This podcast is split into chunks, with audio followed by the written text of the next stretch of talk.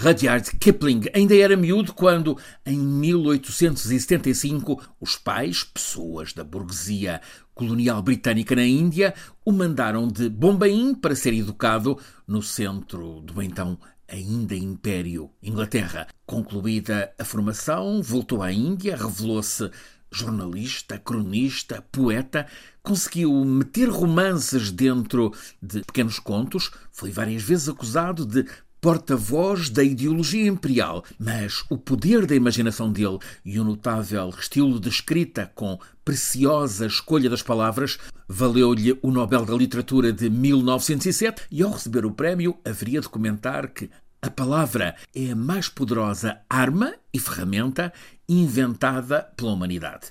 É uma perspectiva esta que nos deixa a pensar, mas mais de um século depois. Agora, a realidade confronta-nos com perturbadoras folhas em branco. Não são aquelas da angústia de alguns escritores que não conseguem avançar.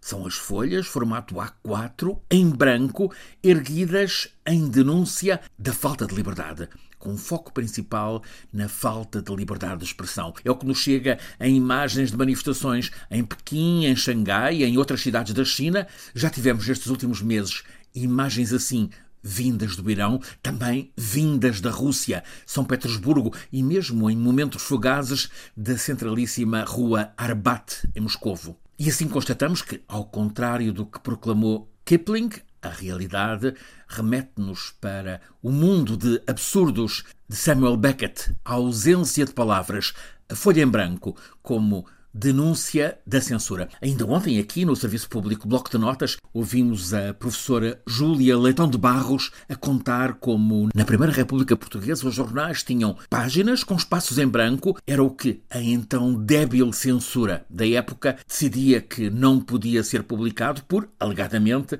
colidir com o interesse nacional em tempo da Primeira Grande Guerra. Agora, mais de um século depois, a Folha em Branco aparece como uma arma no ativismo contra regimes autoritários, com uso muito difícil, logo reprimido na Rússia, em episódios na valentia de manifestantes no Irão, com grande vigor em enormes manifestações na China. Neste caso chinês, pretexto imediato as restrições pela pandemia, mas em fundo a aspiração de liberdade. É assim que as folhas em branco estão nas imagens deste nosso 2022 no último mês, mas se abrirmos as gavetas da memória recente, vamos verificar que elas apareceram muito presentes há dois anos numa outra realidade da China, Hong Kong, quando entre a população civil moderna da antiga colónia britânica se levantou um movimento enorme, manifestações com mais de milhão e meio de pessoas contra a perda de liberdades,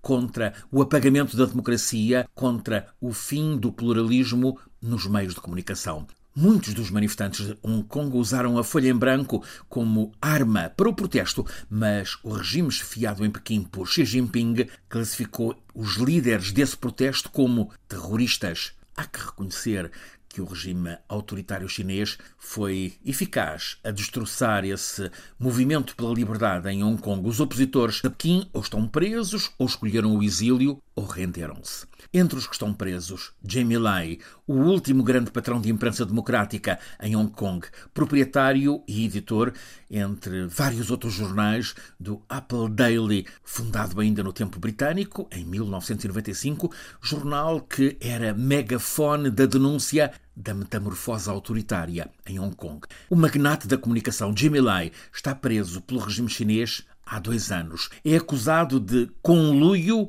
com países ocidentais, conluio para denegrir a pátria chinesa. É uma acusação que pode valer prisão perpétua deste homem que está agora nos 73 anos. O julgamento deveria ter começado hoje, mas foi adiado para dia 13 porque Jimmy Lai apareceu com um britânico a chefiar a equipa de advogados. E o governo de Hong Kong recusa o advogado estrangeiro. Este julgamento vai certamente ser um teste, uma montra do Estado ao que se constata desgraçado das liberdades na China.